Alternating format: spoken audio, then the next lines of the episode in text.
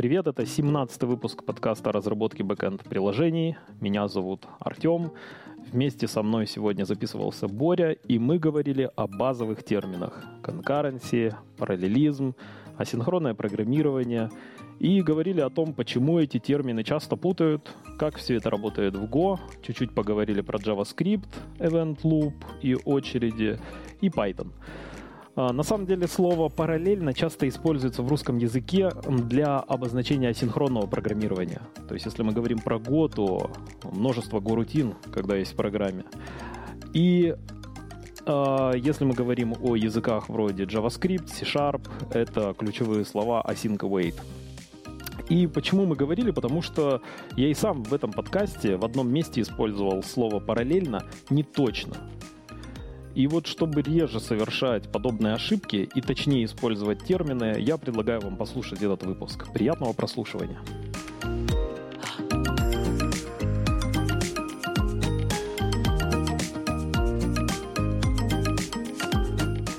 Я буквально недавно, вчера на DevTool э, сайте, это такой агрегатор и, в принципе, место, площадка, где очень много статей, технического толка. Угу. И видел такую интересную и большую статью обсуждения того, что, в принципе, знаешь, бэкэнд стараться писать таким образом, чтобы не использовать конкуренции. Сколько это возможно? Ну, понятно, я имею в виду за пределами э, обработки HTTP запросов, HTTP сервера. Имеется в виду, например, кронджобы и так далее. То есть, может быть, э, это тема слишком переоцененная в Go, знаешь, и может быть, э, стоит чаще избегать вообще использования Go-рутин и конкуренции в Go?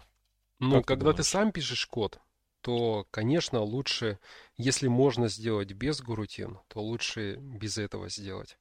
А, потому угу. что Go-рутины, конкуренции — это все-таки более сложная тема. Там могут возникнуть свои проблемы, например, там часто необходимо делать синхронизацию. И понятно, что использовать Go-рутины там, где можно обойтись без них, это ненужное усложнение. Поэтому я согласен, да, если можно без э, Go-рутин, то, конечно, так лучше стоит поступить. А вообще, э, давай про определение. Угу. Вот мы начали с того, что есть Да, давай, э, то мы уже говорим про конкуренции, и, может быть, это не всем будет понятно. И, и на самом деле чаще всего это термин, который, наверное, особо-то, в принципе, никому не понятен. То есть э, а какого-то... Почему это так? Потому что, как мне видится, в русском языке просто нет э, достойной альтернативы, скажем так, точного перевода. И мы в русском языке с тобой используем, в принципе, э, не русское слово. Да, да. Мне тоже стало интересно а, на английском языке, что значит а, concurrent mm-hmm. прилагательное. И concurrency это от, ну, а, существительное, которое часто переводится как одновременно. И я с удивлением узнал, что на самом деле concurrency и есть слово simultaneous, например, в английском языке, что переводится как одновременный. Так вот, эти два слова, mm-hmm. они немножко про разные вообще вещи. А, мне больше всего понравилась аналогия. Ты, например, когда принимаешь лекарства, а, из-за того, что принимаешь несколько разных лекарств, могут быть побочные какие-то эффекты. И, например, а, на английском языке могут сказать, что лучше их там не использовать concurrently, то есть конкурентно лучше их не принимай но это не значит, что ты берешь э, лекарства и, э, знаешь, горсть берешь э, всех этих лекарств и тут же их съедаешь, то есть одновременно. Не обязательно.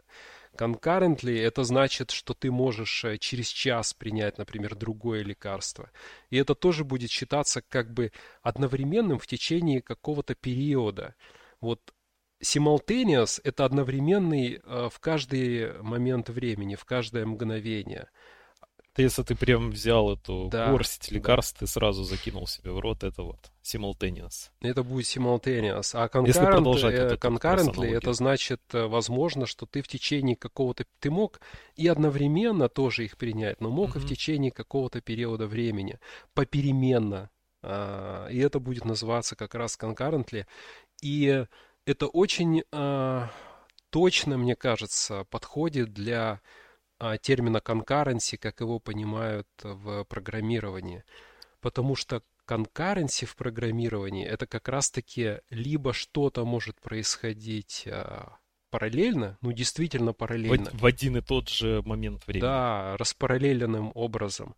Либо что-то может происходить попеременно. Просто очень часто, например, процессы меняются друг с другом, используют попеременно CPU, и, угу. и э, вот, э, то есть в один какой-то момент времени у нас, например, CPU с одним ядром, в один момент времени исполняется только один процесс. Но из-за того, что они постоянно попеременно что-то делают, э, вот это как раз и называется concurrently.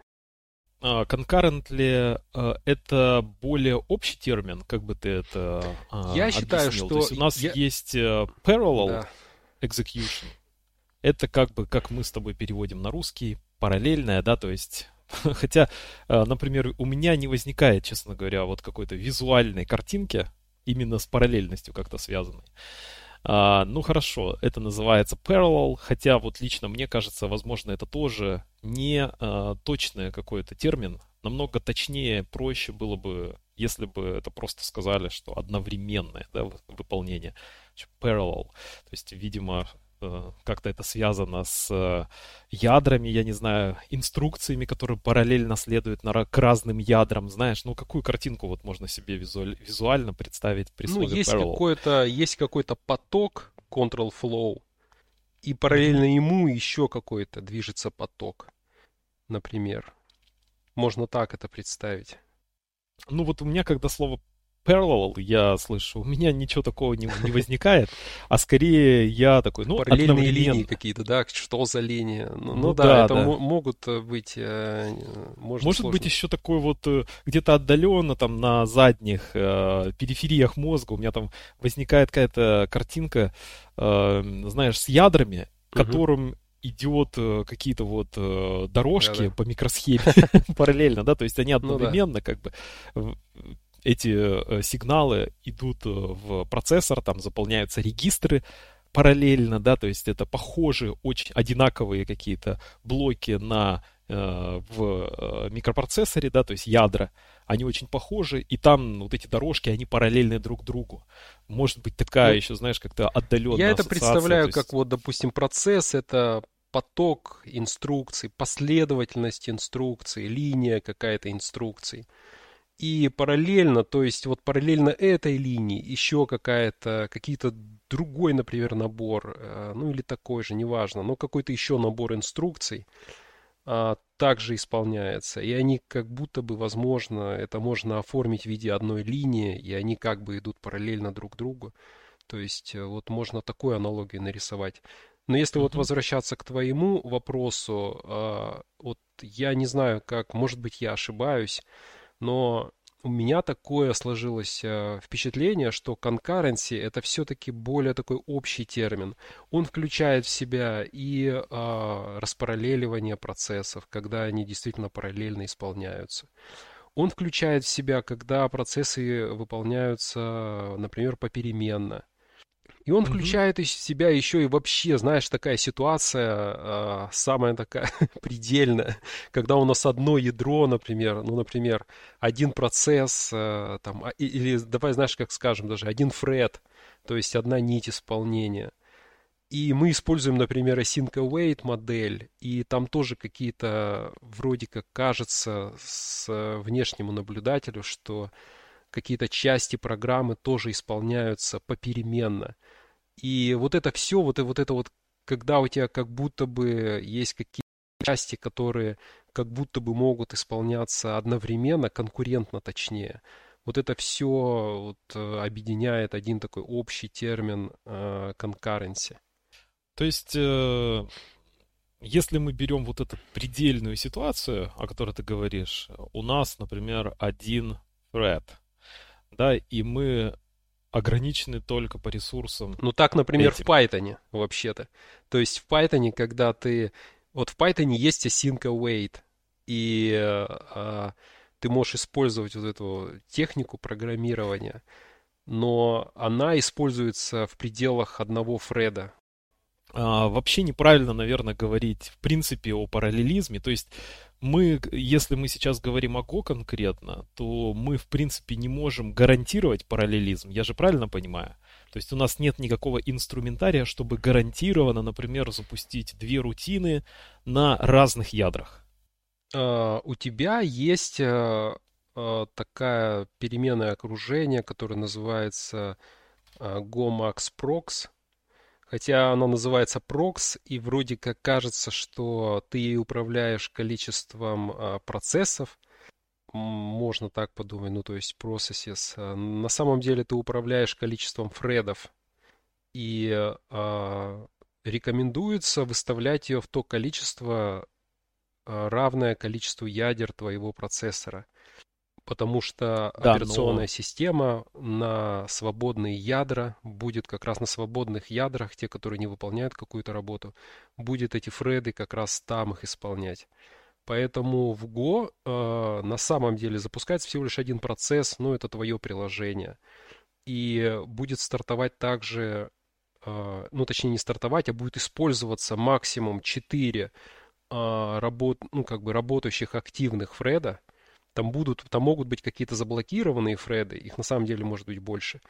Но э, Go, Go Runtime, вот та платформа, э, в которой исполняется твой код. А, вот этот э, код, который ты не пишешь, вот ты спишешь свое приложение, но когда ты запускаешь свою программу, там есть еще часть инструкций, э, которые как раз не связаны с твоим приложением, а они были созданы э, core-разработчиками, и они как раз позволяют тебе использовать гурутины.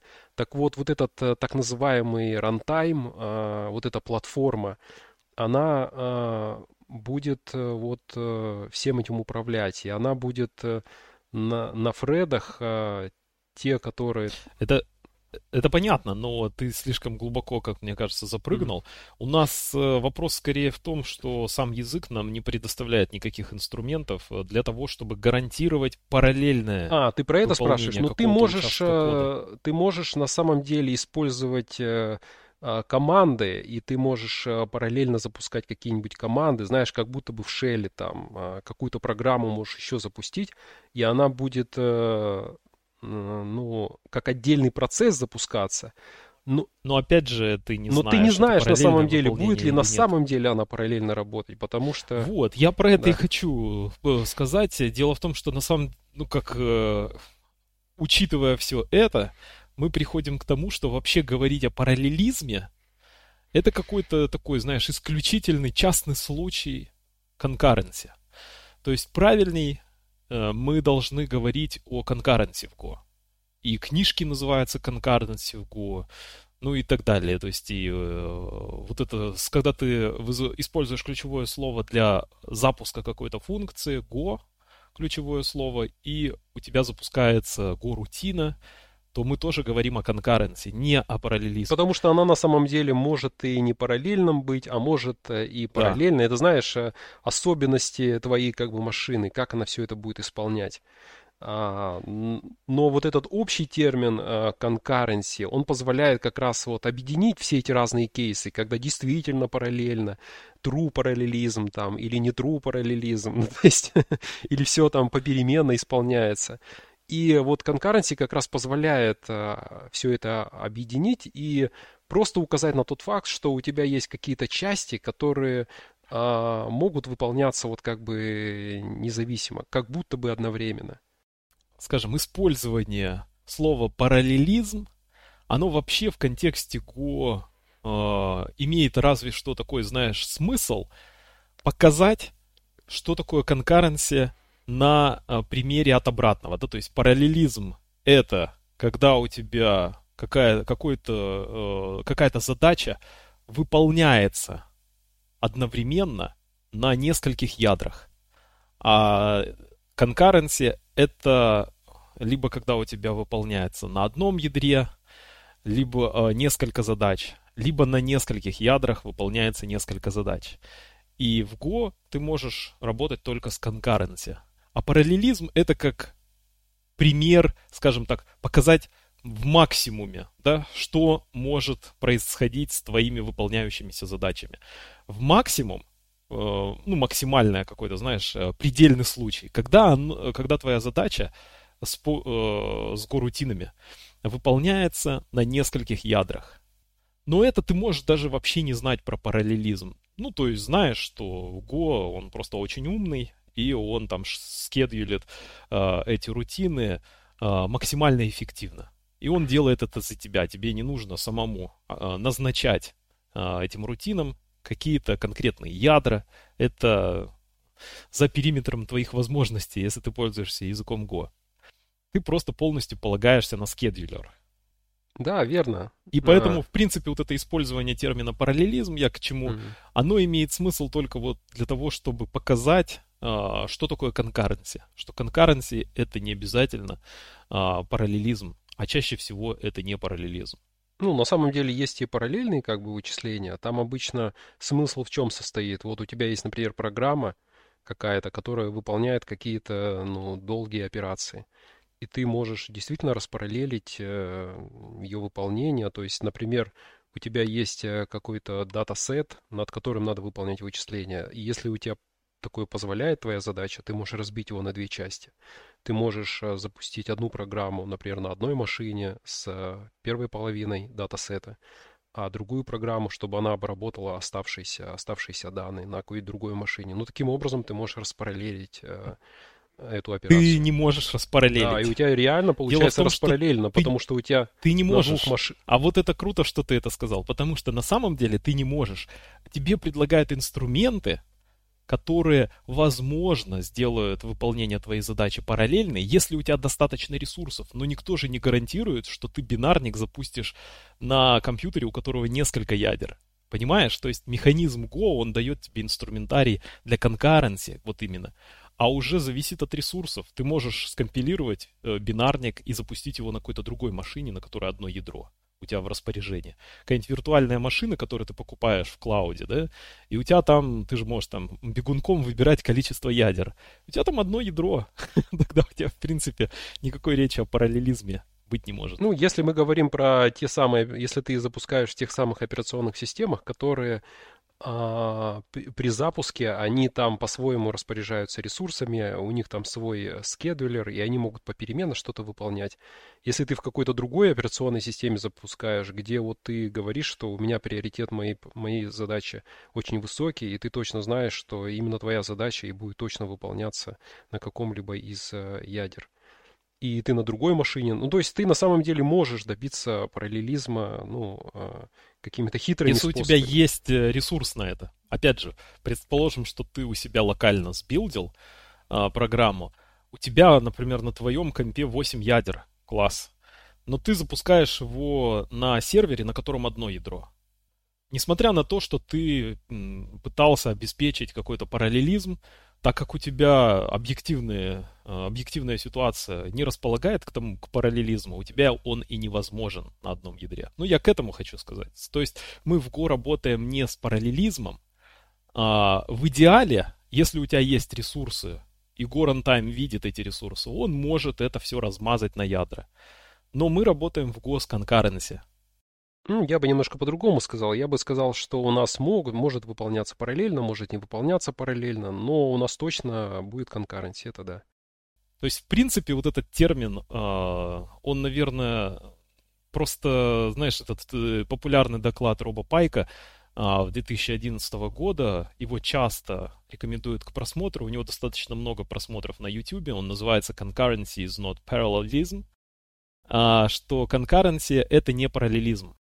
Там он как раз и противопоставляет эти два термина, которые часто не, неправильно используют и взаимозаменяемо используют.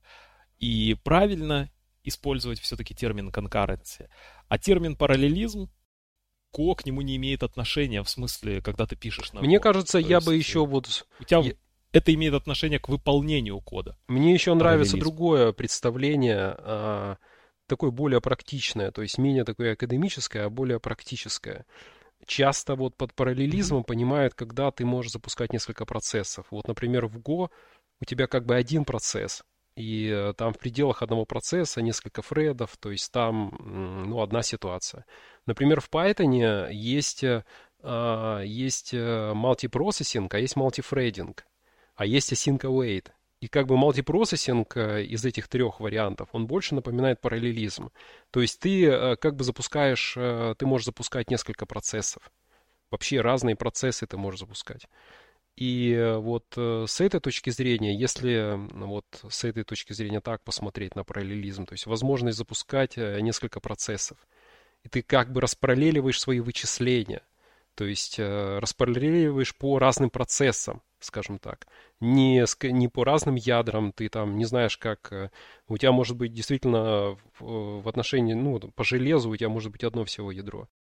Ну да, но все равно, если у тебя действительно одно ядро, то это я еще встречал такой термин, как название такое true параллелизм. То есть настоящий параллелизм. Вот ты скорее про него говоришь, а, про настоящий параллелизм. Это да. Это все зависит от э, железа. Хорошо. Ну и получается, что если вернуться к определению, а, мы, возможно, немножко долго на этом а, топчемся. Но мне кажется, это важно, потому что часто путают эти термины и неправильно их используют.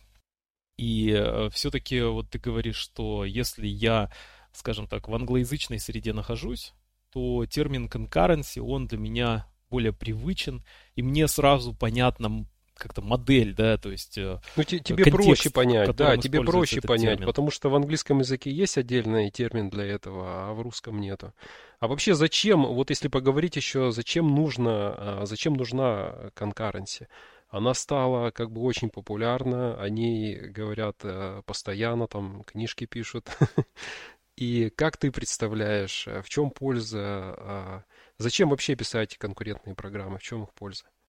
Я это, вот если говорить про цель, для чего вообще это нужно, я это представляю как, опять же, вот это слово оптимизация. То есть э, я вижу это как вот средство оптимизации. То есть ты хочешь эффективно использовать э, ресурсы. Да, да, кстати, это хорошее замечание. То есть в действительности мы можем просто класть как-то, знаешь, последовательно, sequential. Вот это, кстати, хороший тоже термин. А, то есть у нас есть а, параллелизм, да, или там concurrency, а можно же еще последовательно все выполнять. То есть я, например, что-то сделал, положил результаты выполнения своего процесса базу данных, файлик, куда угодно, какой-то storage, и следующий процесс у меня берет с этого сториджа и выпол- делая, выполняя, делая свою, свою задачу по обработке этих данных и так далее по цепочке. То есть можно же все выполнять последовательно. Да, но у этого Тогда последовательного тебя... выполнения будет один э, серьезный недостаток. Это когда ты, например, в своей программе хочешь выполнить какую-то input-output операцию, например, что-то записать на жесткий диск, или, не знаю, что-то отправить э, в сетевую карту, ну, по сети ты хочешь что-то отправить, и дождаться ответа. Или, не знаю, что-нибудь вывести на принтер. Ну, короче, на любой такой внешний девайс что-то собираешься отправлять. Или что-то получать с него. И в этом случае, если у тебя такой sequential, то ты просто ты как бы заблокируешься. То есть ты э, ничего не будешь э, в процессоре вообще. То есть ты просто будешь ждать ответа, у тебя будет э, долгое ожидание. И э, вообще вот, э, вот чтобы не было этих ожиданий, э, чтобы были не синхронные input-output операции, а чтобы их сделать другими, их называют асинхронными. Когда ты выполняешь эту input-output операцию, но при этом можешь продолжать ход своей программы, ты не блокируешься на, э, на ожидании. Вот, вот это желание исключить ожидания, исключить эти блокировки и как можно более эффективно использовать CPU, чтобы CPU не ждал, а, а выполнял, может быть, какую-то либо другую программу. Ну, короче, чтобы не было просто ожидания. А, и вот э, это как раз привело к тому, что захотели, ну вот, э, перейти от sequential к concurrency такой модели. Ну да, и если ту же самую задачу представить, э, как я рассказал, да, там у тебя сначала один процесс, он обрабатывает всю порцию данных, складывает результаты, другой процесс берет эти результаты, обрабатывает всю порцию и так далее, все это по цепочке передается, то если мы берем concurrency модель, то у нас маленькая порция данных обрабатывается, перекидывается, если мы говорим про Go, через channel, другой рутине, она обрабатывает эту порцию, и у тебя получается такими малень, маленькими порциями данных, ты эту цепочку одновременно, то есть ну, если у тебя действительно есть ресурс у машины, то будут использоваться все ядра, то есть максимально низкий простой будет. Ну, я бы даже привел пример вот из JavaScript, а, который, скорее всего, все знают. Это вот, например, там вызов э, какой-нибудь fetch функции, когда ты используешь Ajax, отправляешь Ajax запросы. То есть э, ты вызываешь как бы эту функцию, но ты понимаешь, что она как бы будет выполняться асинхронно, то есть э, а, ты не будешь, твой код не будет на этом блокироваться. И э, на самом деле твой код в JavaScript, он может выполняться после вызова этой функции.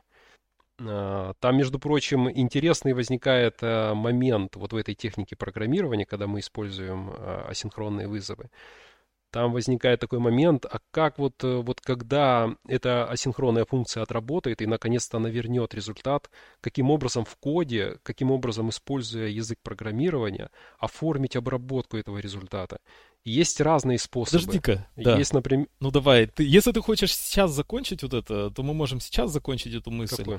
А, или можем перейти вот к важному, как мне кажется, тоже термину асинхронности. То есть мы уже несколько раз его упоминали ага, сейчас.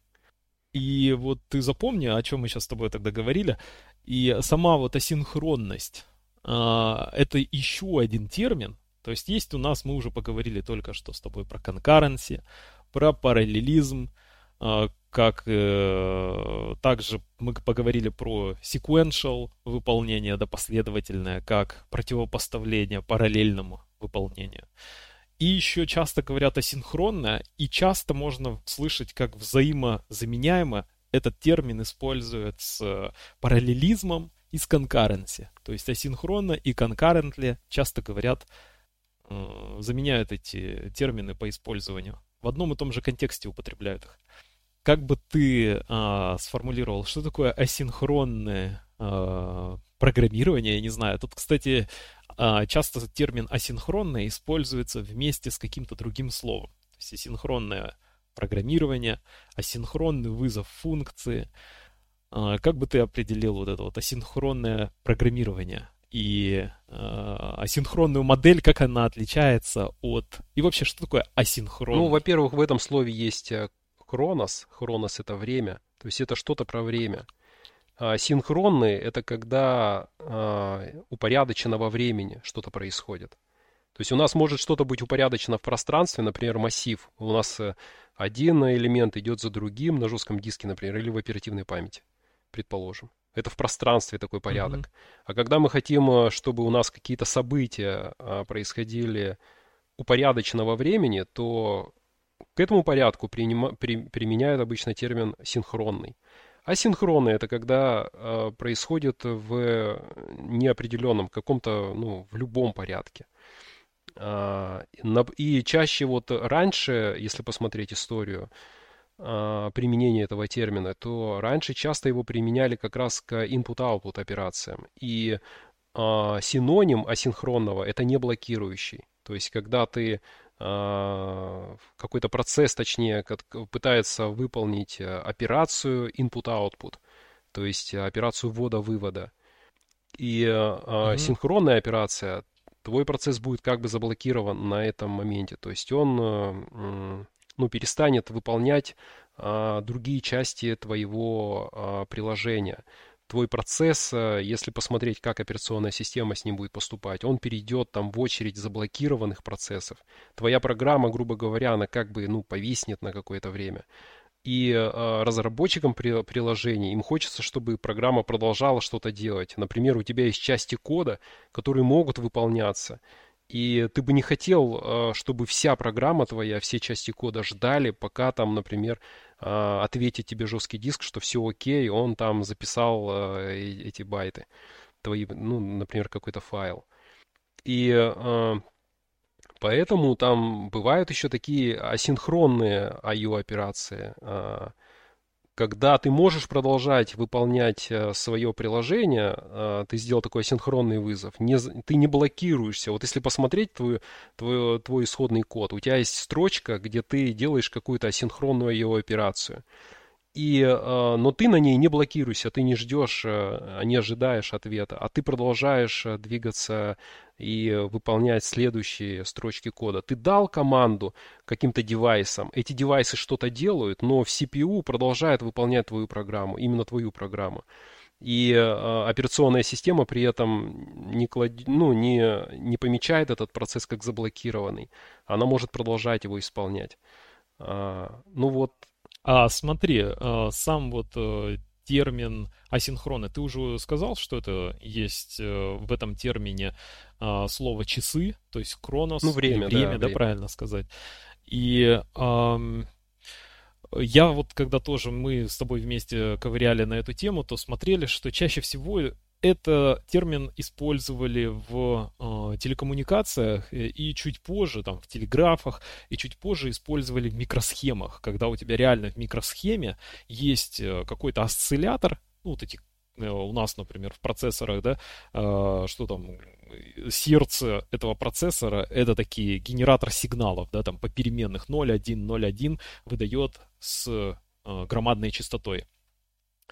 И э, там, ну и можно, в общем, воспринимать вот этот генератор сигналов, осциллятор, он же, как такие часы, да, то есть он постоянно выдает какое-то количество э, этих сигналов.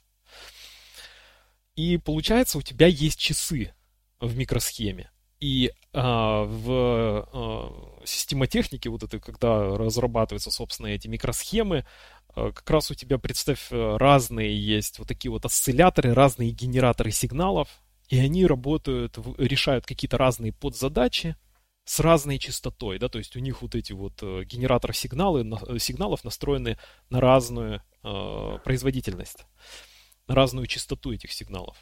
И у тебя действительно асинхронные какие-то процессы. То есть они рассогласованы, наверное, по времени, как-то так вот э, это используется в электронике.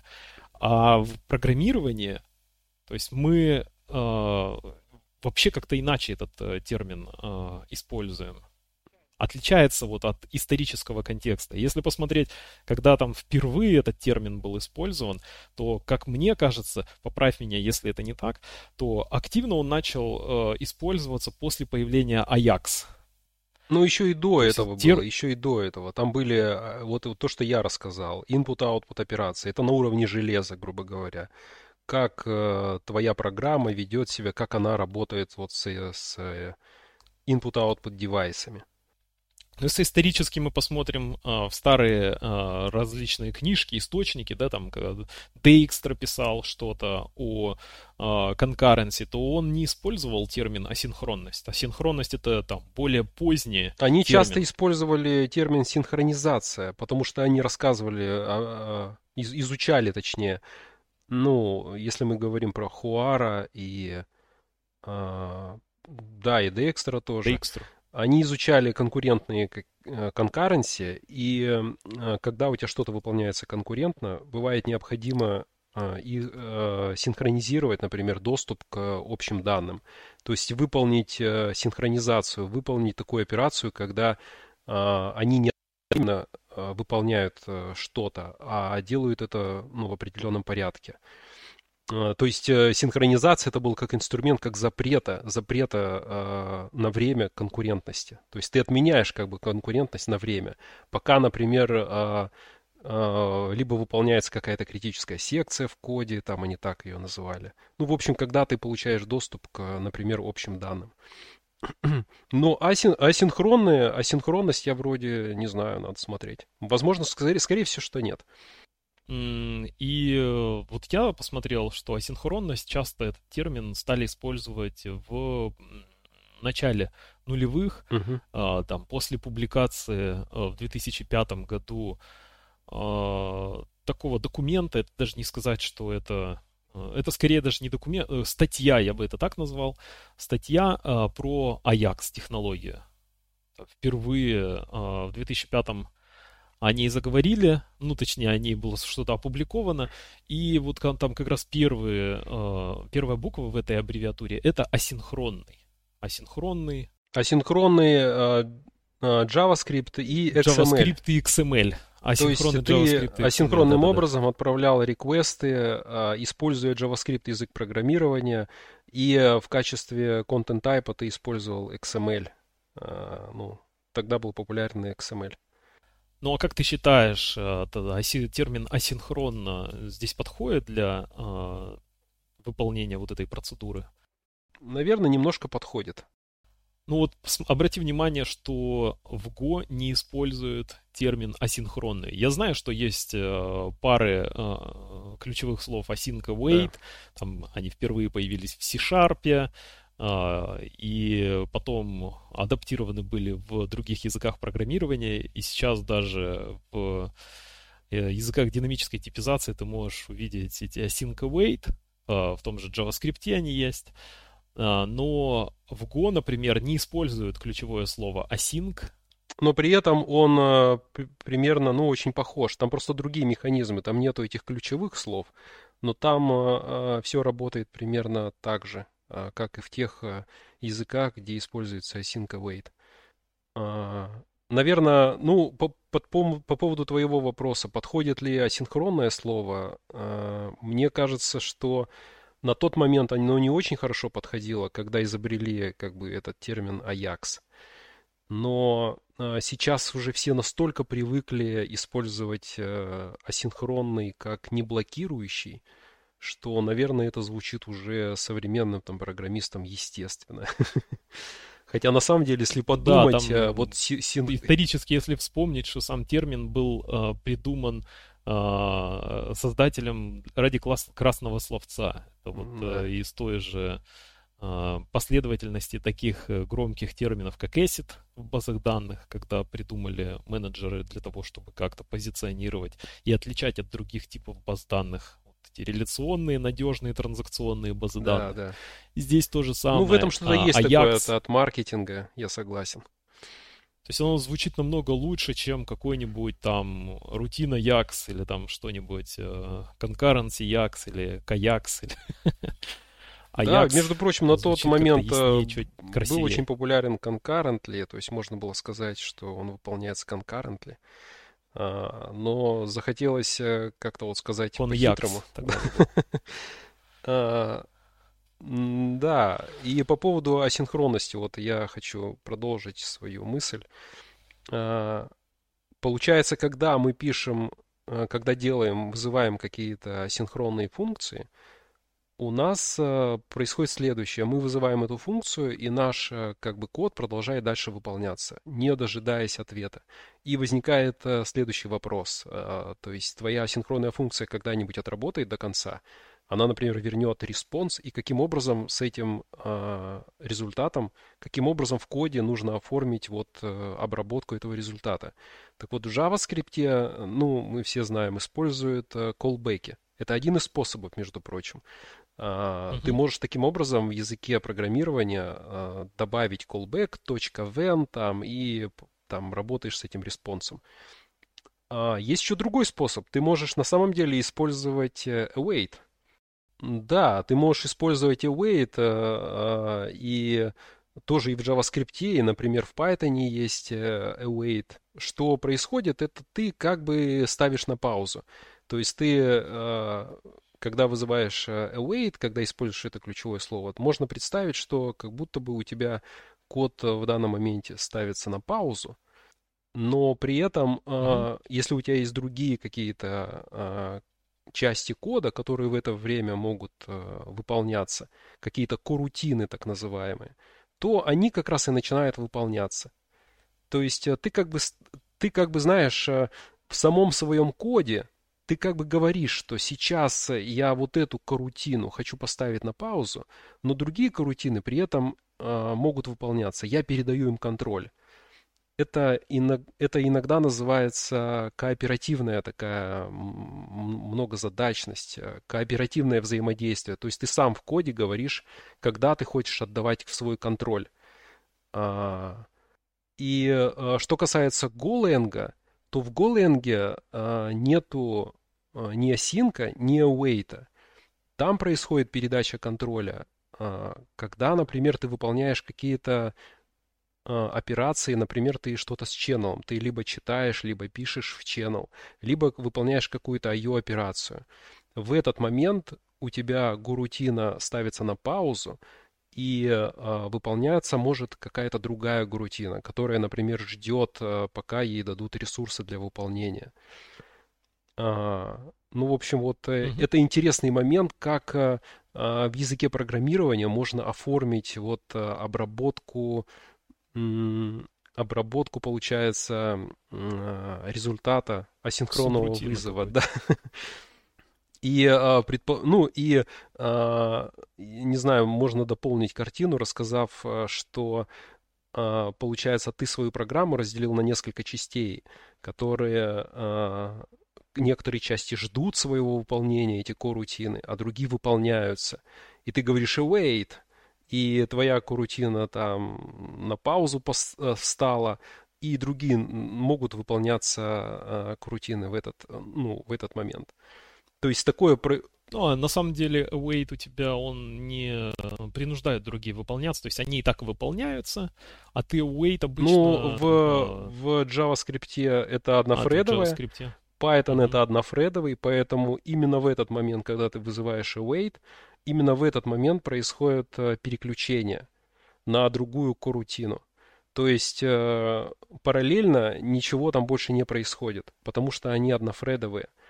И там как раз таки и происходит э, э, переход. И если ты, например, редко вызываешь эти await, э, то получается у тебя может редко происходить э, переходы. И какие-то курутины из-за этого могут пострадать.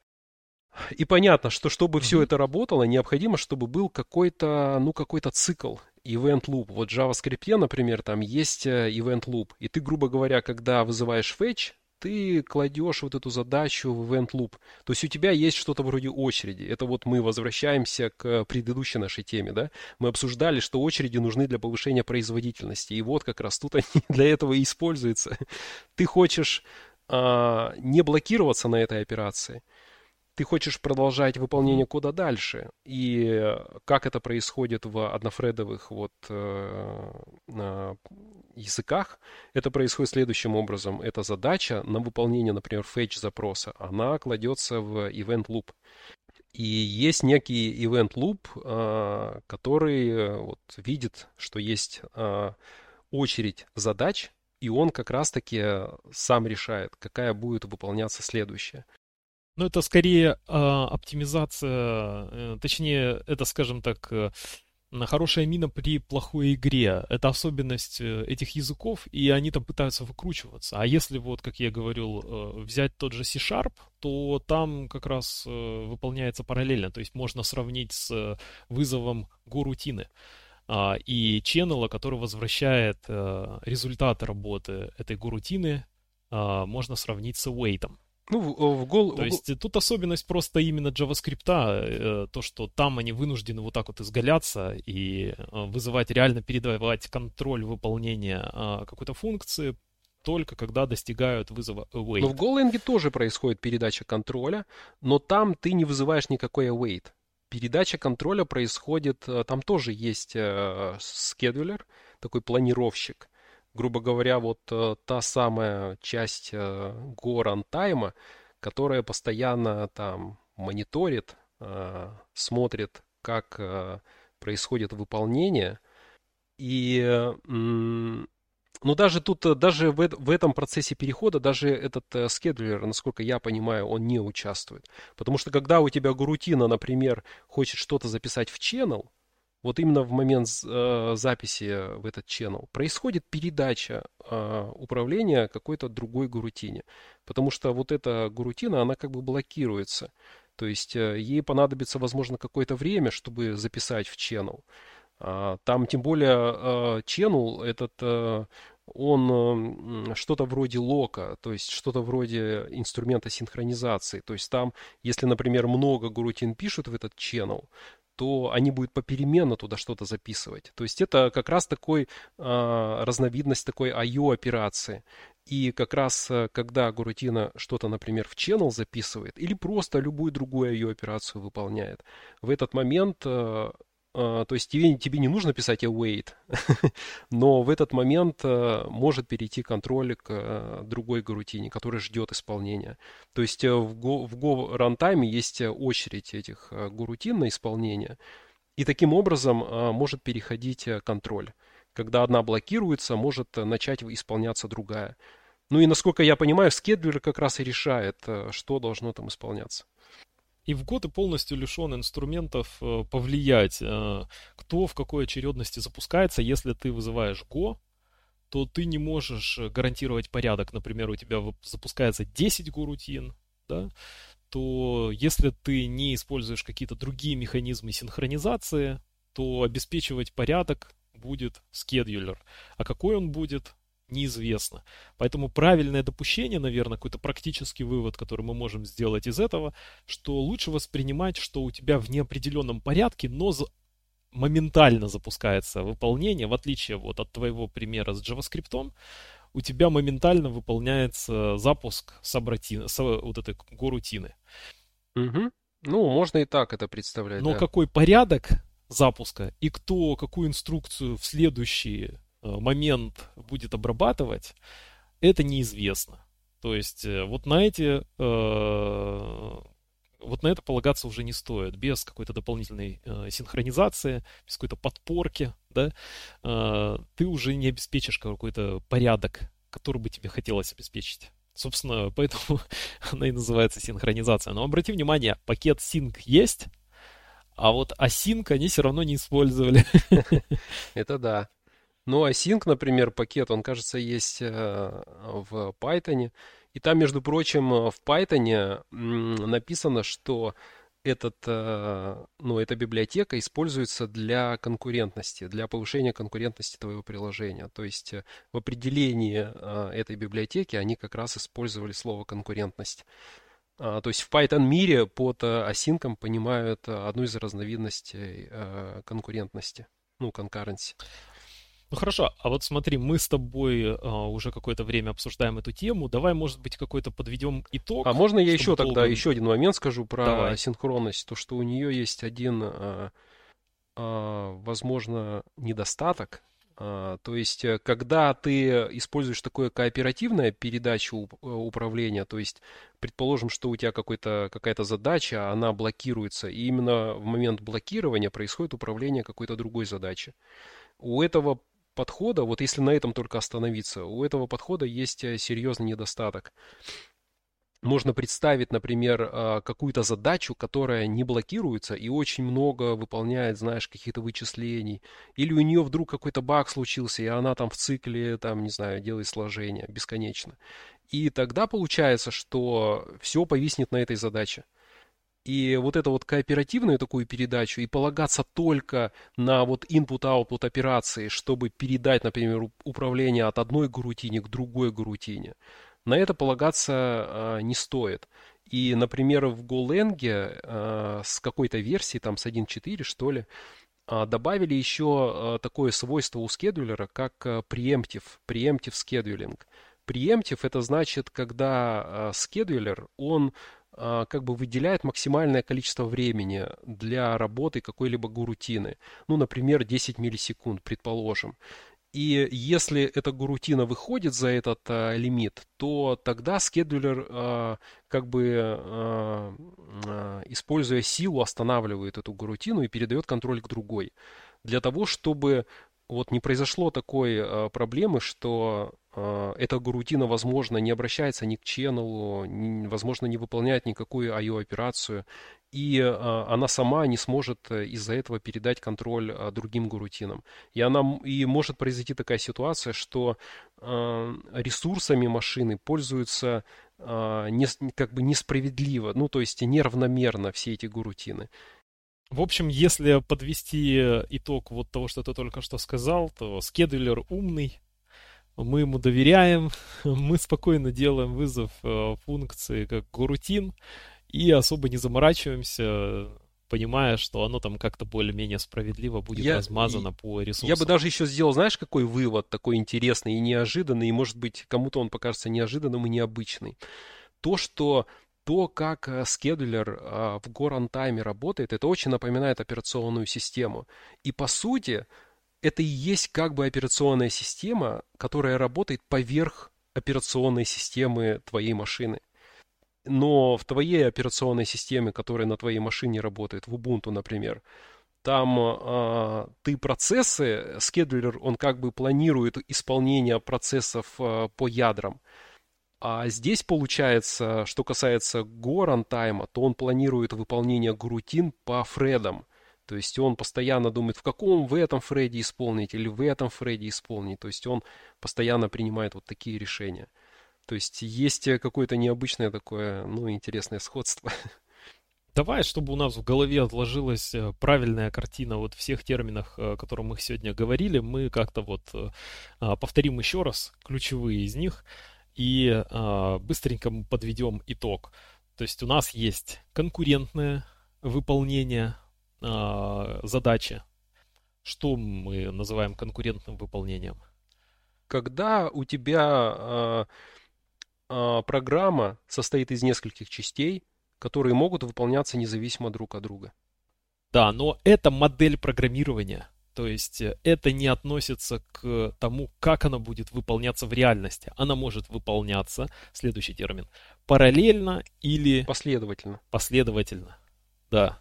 То есть параллелизм, а, мы не говорим э, про этот термин вообще, потому что если мы работаем на уровне Go, мы с параллелизмом, где мы, где параллелизм. То есть нам повезет, если у нас есть достаточно ресурсов, и, как мы уже только что говорили, скедулер достаточно умный, он все это красиво размажет, у нас будет действительно параллелизм. Угу. А, следующий термин это асинхронное программирование. Наверное, все-таки правильно использовать с существительным программирования. То есть асинхронное программирование. Это модель программирования, ну, да? Ну, это техника, да, такая. Какая? Я это представляю как техника программирования, а, в которой ты используешь э, асинхронные вызовы. И либо callback, либо async await, э, и э, смысл в том, что эти вызовы не блокирующие. То есть ты это, когда ты пишешь программу, ты представляешь, что контроль управления переходит дальше. А, асинхронное, мы можем сказать, вызов, в том числе, когда мы в языке программирования Go пишем Go и вызов функции. Это тоже асинхронное программирование. Оно достигается в Go с помощью ченнелов и с помощью ключевого слова Go.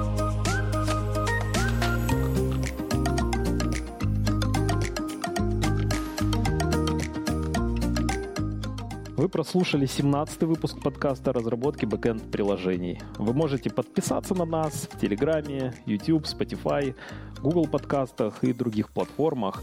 Также вы можете задать вопросы нам, предложить свое участие в подкасте или предложить тему, отправив мне запрос на почту. Спасибо, что остаетесь с нами и до встречи через неделю.